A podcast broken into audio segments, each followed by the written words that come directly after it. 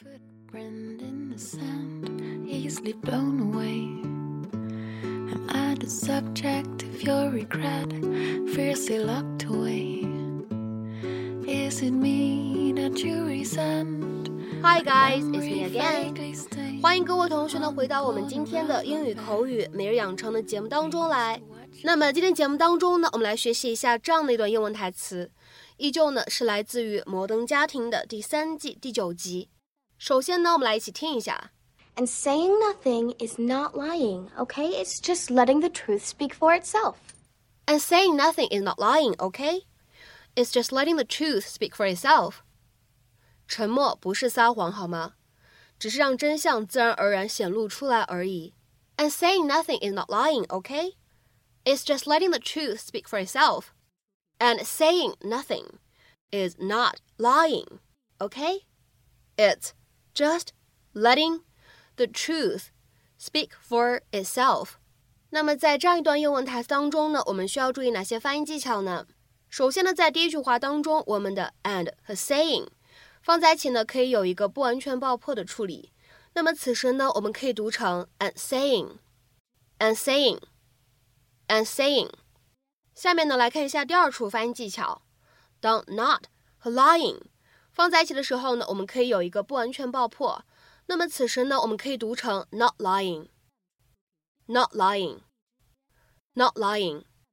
然后呢，再往后面看，当 just 和 letting 放在一起的时候呢，我们说啊，这两个单词当中呢存在不完全爆破。而后面这个单词呢，letting，它呢在美式发音当中呢本来就存在一个 flap t 闪音。那么这样的情况下呢，我们这样的两个单词放在一起，其实呢就可以读成。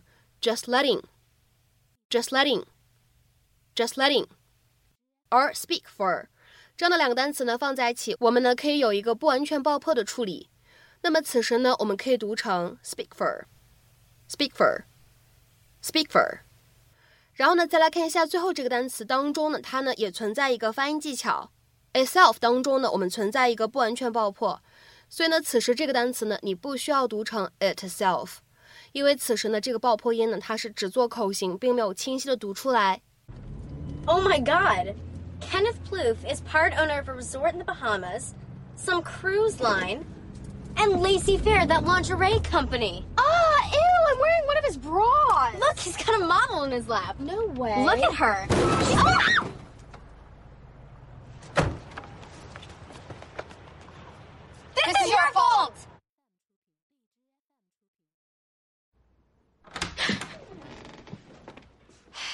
Are you seriously gonna stay in here all day? I can't face mom. If I see her, I'm gonna have to confess. Take a breather. It's just a dent. And saying nothing is not lying, okay? It's just letting the truth speak for itself. This is not the time for moral equivocation. Okay, I don't know what that means, and also don't tell me. You're the one who's going to lose her driving privileges. I don't know why you're so calm. All we have to do is keep it from mom until she goes to the store. Then, when she sees it, she'll assume that it happened there which it did. So it's not really lying. Listen to you. Are you going to be a career criminal? Ugh, you sound like mom. I don't know what I'm going to do after high school. 今天节目当中呢，我们来学习一下什么叫做 speak for itself yourself。这样的一个短语呢，我们其实可以用来表达不言而喻、有目共睹啊这样的意思。在口语当中呢，你也可以根据情况说 speak for themselves 那么下面呢，我们来看一下这样的短语呢，它所对应的英文解释：to be so easy to see and understand that you do not need to say anything else about it or them。接下来呢，我们来看一些例子。第一个，recent events speak for themselves。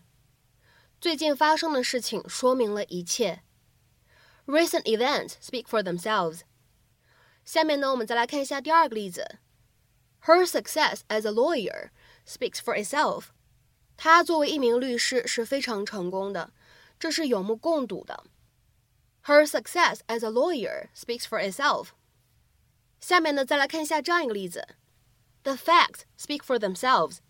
Tom is guilty. 事实不言而喻，Tom 是有罪的。The facts speak for themselves. Tom is guilty. 接下来呢，我们再来看一下倒数第二个例子：Your results speak for themselves. You need to work harder. 你的结果已经不言而喻了， 你需要更努力才行。Your results speak for themselves. You need to work harder. 下面呢，我们来看一下本期节目当中的最后这个例子。The expressions on their faces spoke for themselves. They hated the song. 他们脸上的表情说明了一切。他们讨厌那首歌。The expressions on their faces spoke for themselves. They hated the song. 那么下面呢，在本期节目的末尾呢，请各位同学呢尝试翻译以下句子，并留言在文章的留言区。I think my work these past few months speaks for itself and makes me more than qualified for this position. I think my work these past few months speaks for itself and makes me more than qualified for this position. 那么这样一段话，你会如何去理解和翻译呢？希望各位同学呢可以踊跃的留言在我们的文章的留言区。 明天节目当中呢，我们继续来学习新一期的美剧口语。See you around.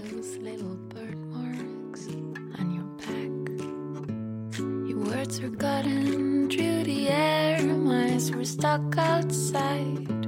I saw birds' nests falling down, a broken egg. The sky was yellow, the air was light. You didn't have a clue.